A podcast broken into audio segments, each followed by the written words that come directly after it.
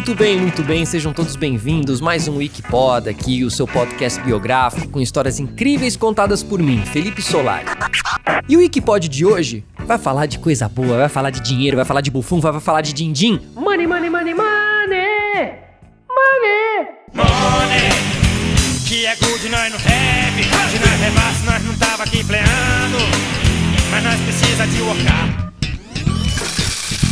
Money, money, que é good, nós não have. Se nós levasse, nós não tava aqui workando. O nosso work é playar.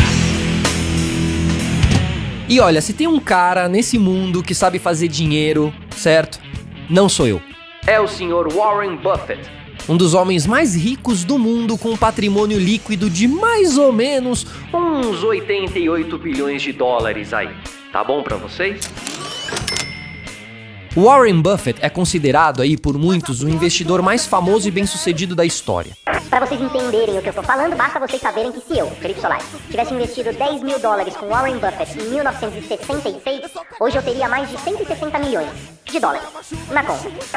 E se esses mesmos 10 mil dólares tivessem sido investidos no S&P, eles seriam apenas 140 mil dólares hoje, tá? O cara transforma em milhões o que seria milhares.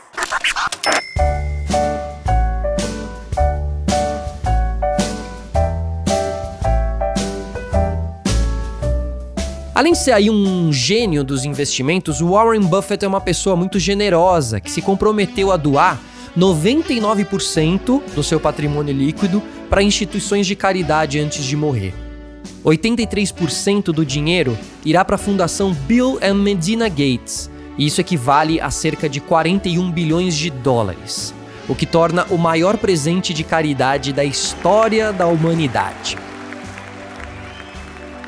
A filantropia de Buffett, inclusive, inspirou aí outros milionários a doar pelo menos 50% do seu patrimônio líquido também para instituições de caridade durante a vida, que é uma realização, assim, convenhamos, né? Notável e necessária para a humanidade. Às vezes você tem muito dinheiro, não sabe nem como gastar, né? É, tem tanto dinheiro que você consegue ali.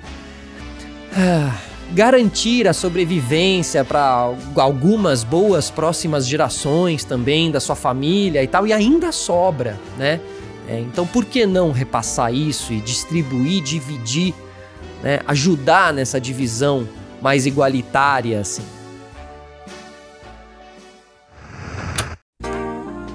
Warren Buffett nasceu em 30 de agosto de 1930 em Omaha, Nebraska. Ele é o segundo de três filhos e é o único filho de Leila e do congressista Howard Buffett. Ele desenvolveu o interesse dele por negócios e investimentos desde que ele era muito jovem, ele tinha sete anos. Foi inspirado por um livro que pegou emprestado da biblioteca chamado Mil Maneiras de Ganhar Mil Dólares. Aí o Buffett começou a deixar a sua marca e fortuna quando ainda era um pré-adolescente. Olha só, ele tinha 10 anos, hein? E almoçou com alguém da Bolsa de Valores de Nova York e começou ali a definir as metas para toda uma vida. Depois daquele almoço, esse jovem Buffett sabia o que queria para a vida, ele queria que ela girasse em torno de dinheiro. E um ano depois, quando tinha 11, comprou a sua primeira ação, hein? Ele tinha uma entrega de jornais, aí ele usou esse dinheiro para comprar algumas terras agrícolas em Oklahoma. Na época em que ele estava no segundo ano do ensino médio, ele administrava um negócio de máquinas de pinball e era bem, bem sucedido, assim, fazia sucesso, tinha um patrimônio líquido de cerca de 6 mil dólares, o que equivale hoje em dia a 60 mil dólares. Em 42, 1942, o seu pai foi eleito para o primeiro de quatro mandatos no Congresso dos Estados Unidos. E depois dele se mudar com a sua família para Washington, D.C., o Warren começou a frequentar a Alice Deal Junior High School e se formou na Woodrow Wilson High School em 1947. O mais legal é que naquela foto né, de anuário, sabe? Aquelas fotos típicas americanas que tem um anuário, a fotinho, o que é muito legal, né? Porque é um registro, pois as pessoas ficam super famosas e conhecidas e você tem lá aquela fotinho do anuário para se deliciar e ver que mesmo os mais famosos já foram, né, tão normais quanto a gente. E bom, nesse anuário aí tinha a seguinte legenda, do embaixo da fotinho dele assim, né? Gosta de matemática e será um futuro corretor da bolsa. O Buffett queria estudar na Harvard Business School, mas ele não foi admitido. Então ele acabou se matriculando na Columbia Business School, onde conseguiu entrar e obteve também o título de mestre em Ciências Econômicas pela Columbia em 1951. Depois de formado, ele foi trabalhar como vendedor de investimentos para a empresa da sua família, Buffett Falcon Company. E também ministrou um curso sobre princípios do investimento na Universidade de Nebraska, Omaha. E comprou um posto de gasolina, o posto de gasolina faliu, mas a perspicácia empresarial chamou a atenção de Benjamin Graham, que era um respeitado empresário e investidor e um dos ex-professores do Buffett. Buffett deixou a Buffett Falcon Company para trabalhar como analista de valores mobiliários na Graham Newman Corporation, Embora o Buffett tenha aprendido muito durante os seus quatro anos de trabalho com o Graham, ele também percebeu que estava mais disposto a assumir riscos de investimento do que o seu próprio chefe, né? Ele era mais ousado quando a gente falava em investimento. Quando Graham se aposentou e fechou o negócio, o Buffett pegou a grana que economizou enquanto trabalhava ali, né? E fundou a Buffett Partnership Limited é, ao longo dos três anos seguintes, ele acabou crescendo esse negócio, passou de três parcerias para seis, e esse número quase dobrou nos dois anos seguintes. E em 1962, ele era um milionário genuíno e, e estava ali praticamente o tio Patinhas da vida real, né? Aliás, já que a gente está falando aqui de gênios da finança, é, eu queria também indicar para vocês escutarem um outro episódio do nosso Wikipod contando a história de outro gênio, o Nikola Tesla, o gênio benevolente, grande mestre da eletricidade. Um episódio delicioso e elétrico. Dá uma olhada.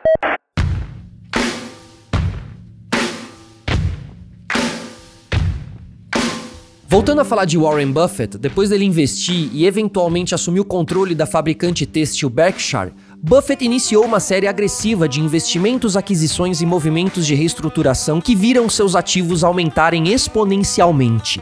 Ele também solidificou sua reputação como um investidor a ser observado e seguido. Parecia que tudo que ele tocou se transformou em ouro. Ele tinha um talento especial para comprar ações e empresas extremamente desvalorizadas e aproveitar o aumento de suas fortunas para lucros cada vez maiores.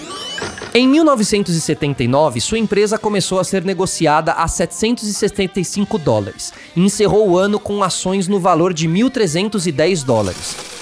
No início dos anos 80, ele valia 620 milhões de dólares e ganhou o apelido de Oráculo Omaha.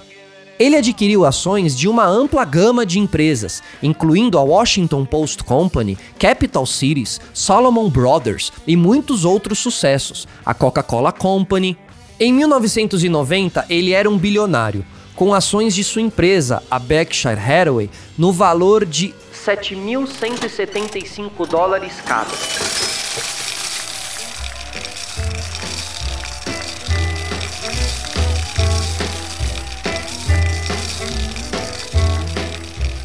Warren Buffett é famoso por investir em produtos que realmente usa.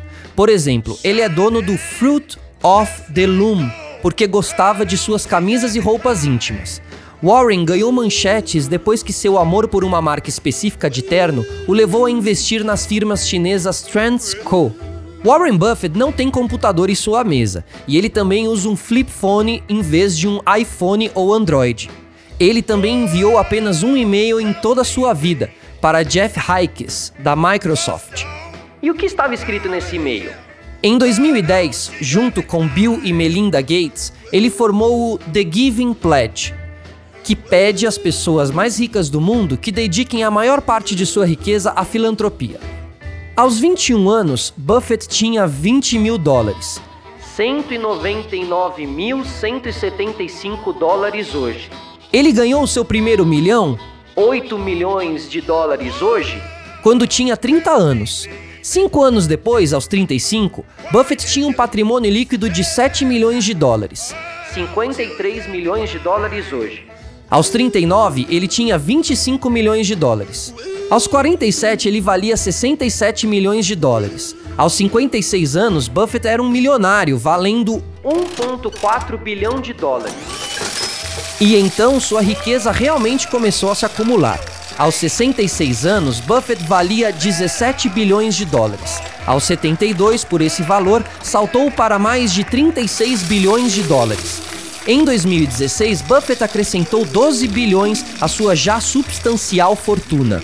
99% do patrimônio líquido de Buffett foi obtido depois que ele completou 50 anos. Depois de todos esses dados mostrando o tamanho de sua fortuna, você deve estar achando que ele é tipo tio Patinhas, com o cofre de ouro gigante em sua mansão, mas você se enganou. Buffett ainda mora na modesta casa de cinco quartos que comprou em Omaha, Nebraska, em 1956, por 31.500 dólares. Hoje, uma casa dessa pode ser adquirida no mesmo bairro por cerca de 2 milhões de dólares. Agora, toda essa história de vida inspiradora de Warren Buffett serve para nos encorajar a sermos investidores na bolsa de valores que, mesmo nesse cenário caótico de 2020, vem com bons números.